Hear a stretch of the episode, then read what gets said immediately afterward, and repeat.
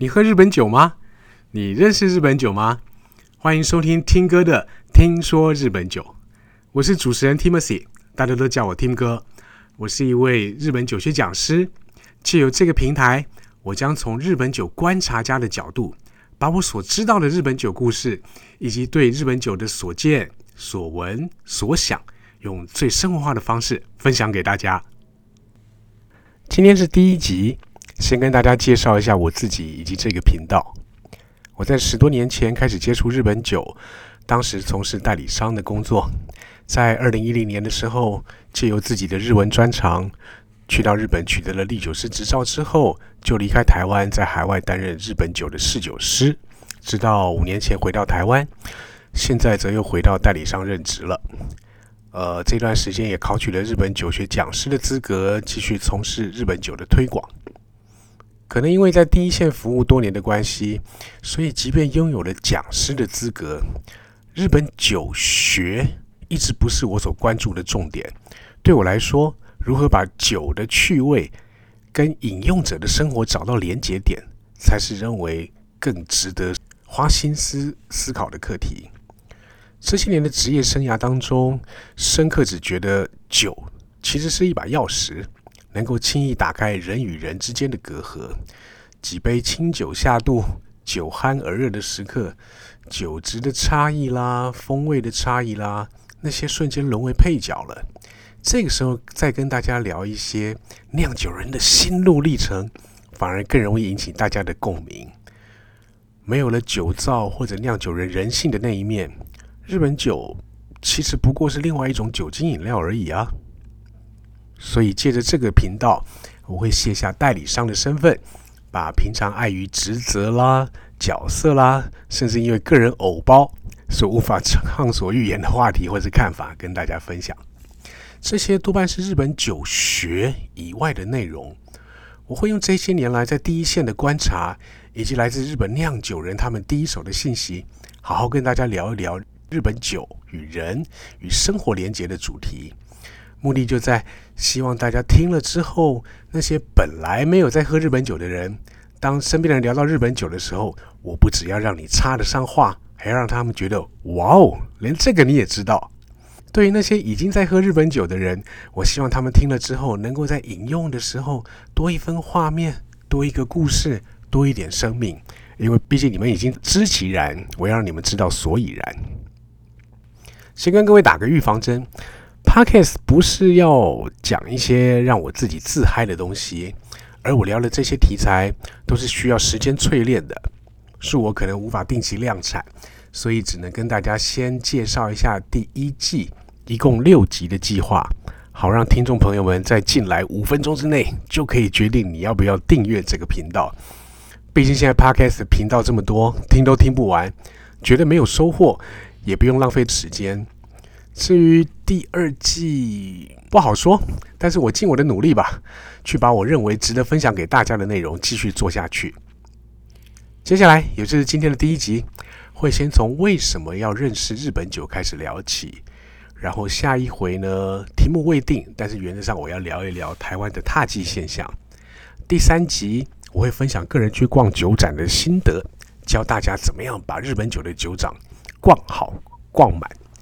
第四集是很多刚刚入坑的人都会面对得到的问题，呃，我到底该不该考 Kizaki 历酒师的执照？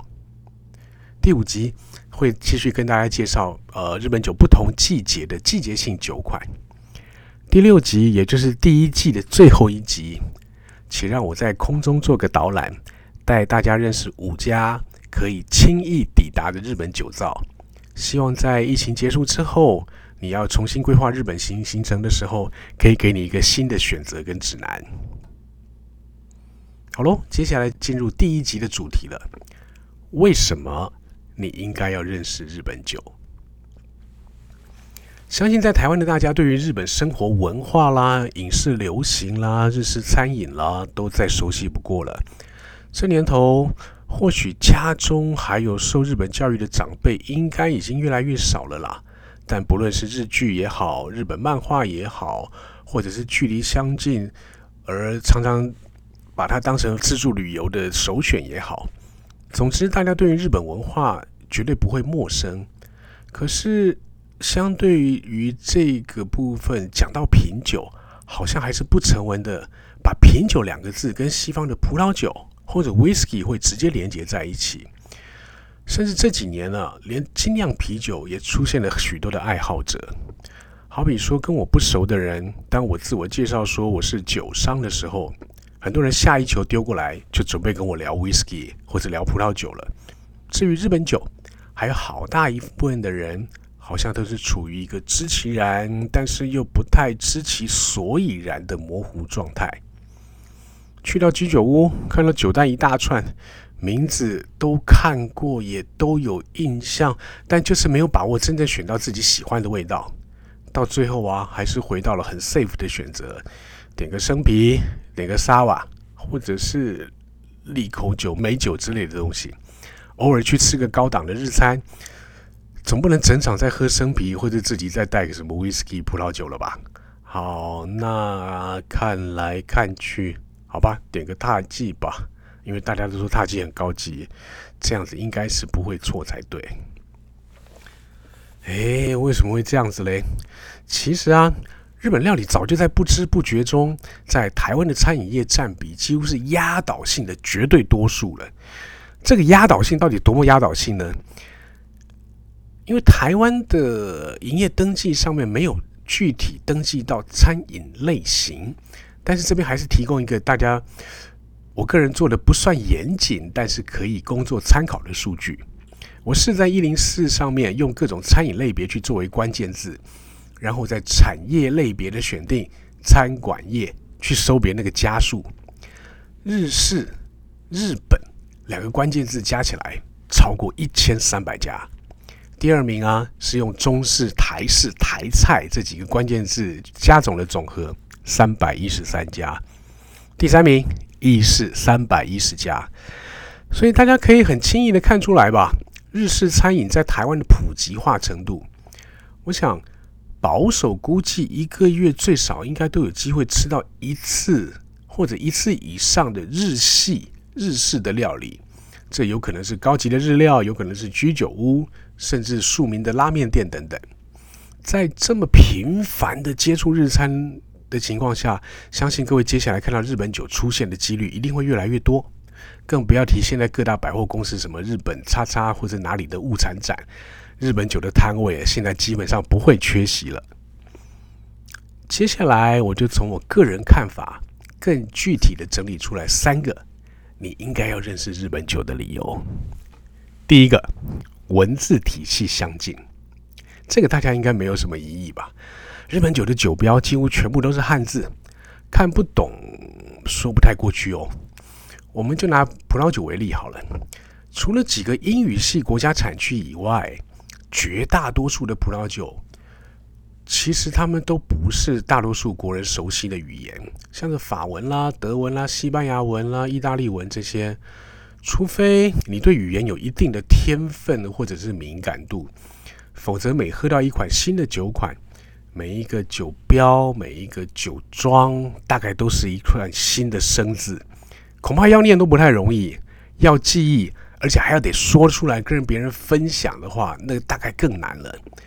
举个例子吧，就好像我自己个人在非英语系国家自助旅游的时候，搭乘大众的交通工具，如果要找什么站名啦，或者是路名啦，可能要先。要求自己强记下那个单字的字首、字尾几个字母，然后预估一下单字大概的长度，去凑合着猜。要不然在上下车那么短的时间，我们要怎么判断？这样子还难保不会出错哦。而且回头当你再问说我是哪一站下车的时候，嗯，我大概也说不出来了。我相信语言的隔阂啊，算是我深入葡萄酒的障碍。然后最后。买的时候还不是靠价格、靠适应，有更多时候是靠驻点人员的推荐来决定买或不买。日本酒酒标是八成上都是汉字了，就算完全不懂日文的人，大概也可以用中文去理解、去记忆，应该也就八九不离十哦。像这个现象不只存在于日本酒，对于我们以中文为母语来说的人，自始至终啊，看到日本汉字都是用中文本位心态在理解的。比方说，很有名的明星木村拓哉，对不对？我们会用中文叫他木村拓哉，我们不会叫他基姆拉塔库亚，叫基姆拉塔库亚这种。同样的啊，有名的酒久保田，我们就直接发音久保田了，我们不会叫他什么库伯达这种库伯达。呃，北海道那个南山大家也听过，就是简简单单南山两个汉字，但是我不会叫他什么欧斗科亚麻这种。我都扣亚妈这种这么绕口的做法，就像我刚才说的，每一个酒名我们是直接用汉字去发音去记忆的。每一款酒的名称是如此的直观，完全不存在语言间隔。像是前几年我在卖到比较年长的客人的时候，他们还会再三问我：“啊，这个真的不是台湾做的吼？啊，真的就不是啊？”文字系统上面的相近呢，消弭了认知上的第一道门槛。酒标上剩下的其他汉字那些专有名词，呃，先不妨留到最后吧。喝出兴趣之后，再慢慢推敲也才来得及。第二点，饮食内容相近。日本跟台湾一样，米是主食，两边都是吃米长大的。家常料理的处理方式、饮食内容虽然各有巧妙，但是从台式料理的差异性来说，日本料理绝对不会像西餐那个样子，基本上是完全一个外来的、迥然不同的体系，相似度啊、熟悉度都要高得多。举例来说，讲到米饭，大家稍微想一想，稍微回忆一下那个是什么样的风味记忆？呃，米香，电锅打开时候的蒸汽，那是一种家常，那是一种妈妈的味道。总体来说。米香带给人的就是一个安心感，一个完全可以放松、可以驾驭、再也熟悉不过的味道了。日本酒的主流风味或者它香气的变化，其实就是米香，或者是基于米香产生出来的变化。那至于日本酒，它配菜也简单，米饭能配的东西，日本酒基本上也就可以胜任愉快。没有像葡萄酒啦、威士忌啦这么多学问、那么多限制，或者那么多听似专业而且抽象的名词。好比说，我个人以前在学葡萄酒的时候，很久以前听过什么泥煤味啦、什么 earthy 的那种风味啦、黑加仑啦、覆盆梅嘛、蓝莓等等一堆的莓果来形容不同的风味。当然了，听众各位可能比我内行很多，知道那个是在说什么东西。但我真的是一头雾水。像这些莓果，我唯一想到的共同点就是酸而已啊！直到十几年后，我才找到一个我比较属于我个人的理解。哦，原来那个泥煤味很像我那个刹车皮过热的味道。好，好，好吧。原来西方人对这种香气是列为一种正面表述的哦。原来这个味道是有人欣赏的哦。呃，原谅我没有慧根，我个人不爱就是了。相对于我刚才举的那些例子啊，假设要我形容青州啦、米果、锅巴、米浆，甚至马吉的那种香气，这些才是我信手拈来、司空见惯的东西。米饭香、水果香之类的表现啊，可以轻易在我的味觉记忆上找到连结点。而跟其他国家的饮食内容相比，其实我们跟日本人的味觉记忆算是相对接近的喽。我个人的经验里面，像九州以及四国的他们的当地的地方料理，对于葱蒜类的处理，跟台菜其实有很多惊人的相似之处。那么，一个对葡萄酒、对日本酒两方都是白纸一张的素人入门者来说，学习拼饮的时候，其实面对葡萄酒那些陌生的语汇。哪怕这一款日本酒你没听过、没喝过，光听、光看形容词，或许对这一款酒的驾驭都会比葡萄酒来来的容易上手。好，第三个是为了旅游的乐趣，为旅游开一扇新的窗户。呃，根据行政院主计处他的二零二零年公布的资料，日本已经是连续四年列入台湾人最爱造访的国家第一名。甚至不少。我身边的人一年都至少会去到一次以上。去日本这件事情已经被列入年度愿望清单的项目之一了。当大家逐渐脱离了年轻时的一切以旅费效益最大化为第一考量，尽可能在固定的预算当中换取最多项的体验等等，也许是不同的移动，尽可能去多几个地方、多几个景点。虽然也会想尝试看看有当地特色的食物。但是又限制于预算上限，所以可能在吃饱之外，不太有时间再去探索主餐以外的饮食体验。好喽，那当大家年纪渐长，可能又已经数不清去过日本到底去了第几次了，还有什么领域可以探索的吗？看更多景点，跑更多地方，还是住更多的温泉饭店？这种插旗式的追求。所能够累积的深度，是应该是远远比不上那种深入寻常百姓家，却是往自己脚边、往自己脚底下去探索的深度吧。要我来说，饮食啊，绝对是认识在地文化极为重要的一种理解方式跟过程。这其中，我又认为酒，其实更能让你认识一这一片土地的故事，从谷物。如何受到自然的条件的影响，到当地是靠山吃山还是靠海吃海，决定了当地饮食的风味取向，甚至当地的人口结构啦、劳动形态啦，都会影响当地酒馆的特色。其实，在日本啊，清酒就是非常非常庶民的酒精饮料。居酒屋喝到的清酒，跟在台湾吃热炒店喝台啤一样的。稀松平常，甚至到必须，完完全全不是什么高不可攀，跟品味画上等号的一种标签。所以，只要你不是排斥饮酒，或者你不是对酒精过敏，又或是你不是未成年，这种这些现实条件的不允许的话，一旦你开启了对日本酒的兴趣，很有可能。会帮你找到一条新的旅行主题，新的旅游路线，会引发你过往从来没想去过的地方。对于台湾的旅客来说啊，日本的枫叶、樱花、庆典、滑雪、迪士尼之类的各种乐园、药妆、巴拉巴拉等等，都是大家会反复不断去日本的理由。但也许下次了，你可以为了某一支你很喜欢的日本酒。试着到他的酒造去参访，在当地停留，吃吃当地的料理，这样你回来的时候一定会对这一款酒更有感情。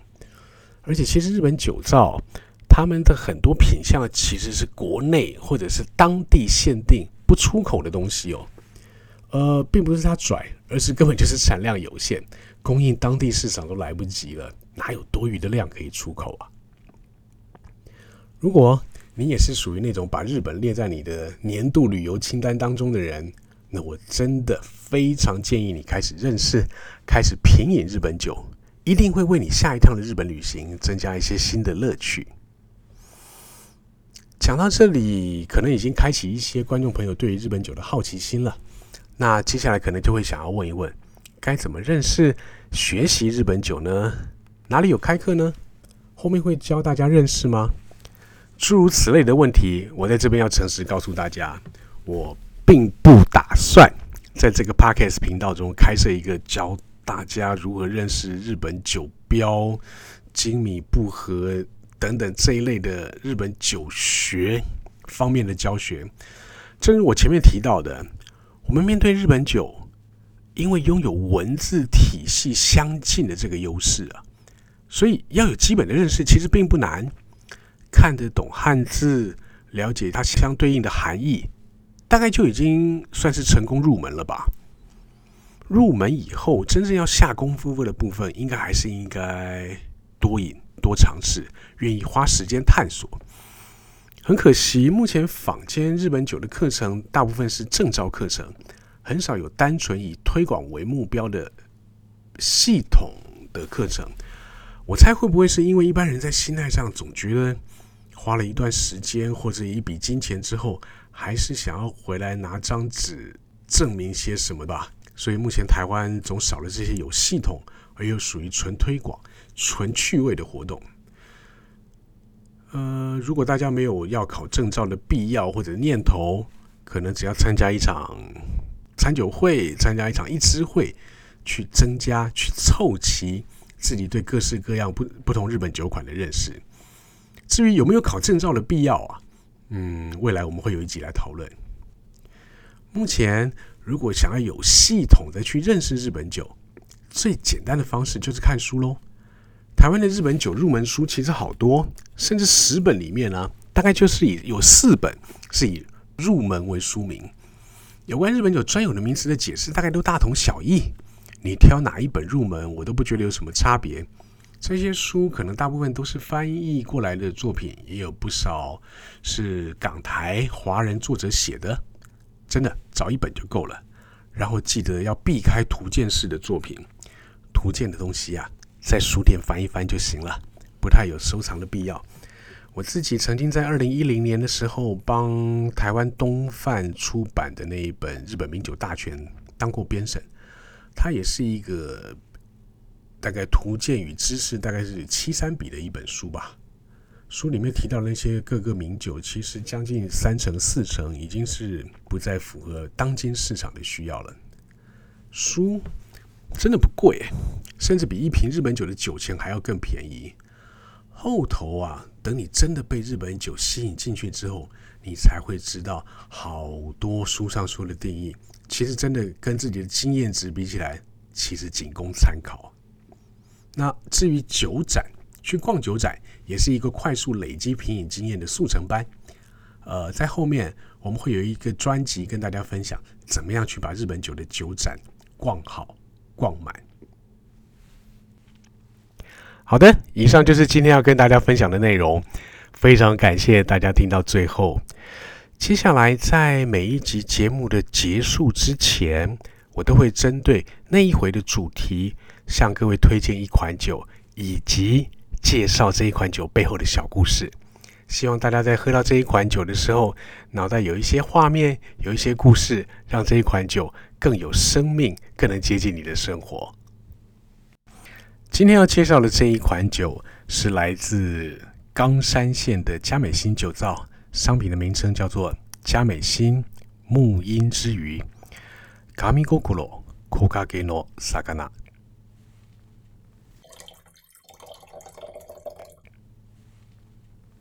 我先从外观开始介绍。呃，相对于一般传统的日本酒瓶，比较接近于标准的啤酒瓶以外，那这一款酒它的瓶子是比较接近葡萄酒瓶的，然后瓶身呈现绿色，酒标同时也是它的名称来源“木音之鱼”，是一幅画的名字。这幅画有点抽象。日本酒的酒造基本上都在乡下地方，而且因为拥有上百年、两三百年以上的历史。通常他们都会是地方上一个士绅、富商或者 opinion leader 意见领袖的角色。那地方上这样子的角色的的家族，他就势必得要扮演一些提携后进啦这一类的工作。这一幅画就是目前现任社长的父亲，前代社长，他从。呃，冈山县纪岛地区，也就是他们当地的一个年轻小画家手上买下来的画，原画大概只有 A 四大小那么大，就把它缩小，不管是画名也好，呃，图案本身也好，就直接拿来作为这款酒的名字了。呃，这款酒目前在台湾非常的红，大概从询问度从二零一九年中中间的中开始，询问度就一直居高不下。那是因为在 YouTube 上面有一个很有名的节目，他们是由那个木曜四超玩里面曾经介绍过，实际介绍的啊是那一集叫做《木曜家民宿三》呃宜兰篇的上集，位置大概是在一小时一分二十五秒左右，大家有兴趣的话可以去搜寻一下，特别拿出来介绍。以及我认为它切合这个主题的，就是它的风味。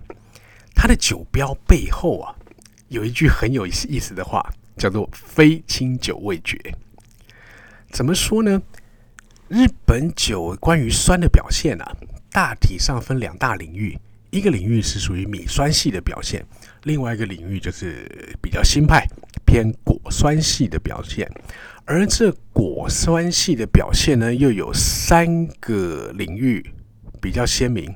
第一，它是属于苹果系的微酸，然后第二个属于柠檬系的酸，那柠檬系的酸会让你直接会想到流口水的那一种。第三种啊，是比较偏草莓系，酸中带甜，甜中带酸的那种综合表现。加美新的木音之余，酒精浓度只有百分之八，它的表现就是属于最后一个的表现。我有把握你在盲饮的时候，可能你会猜不出来这是一支日本酒。它有一个小故事，因为日本酒所有的新商品在上市之前，必须要到地方国税局。啊，根据税务的关系，他们必须要到国地方国税局去申报，以评判等级以及税基。结果三十年前，那边的国税局在评的时候，因为不知道把它归类到怎么样的日本酒，所以这个事情其实是 pending 下来的，并没有让他们立即上市。结果前任老社长呢，也不愿意强人所难，硬要去问国税局的人说，为什么不能卖，或者为什么你迟迟不给我答案。于是就召集了地方上的一些餐饮业，反正他们彼此就有往来嘛，办了一个叫做残念会。好，大家喝一喝这个商品，这完这一批我今年就不做。嘿，没想到残念会上面这些餐饮界的老板都觉得这可以卖啊，这个有意思啊，给我给我给我，哎，居然就成为这个商品活下来的契机，原来是从残念会上面来的。给大家分享这个小故事，这可是社长给我的第一手资料哦。好的，今天的节目就到这里了。如果你喜欢我的节目，请按下订阅的按钮。如果大家对于日本酒有什么，别担心，有什么异想天开、天马行空的问题，或者对于什么样的主题特别感兴趣、想了解的，都欢迎写信到我的 email 信箱。我是听哥，我们下回空中再见。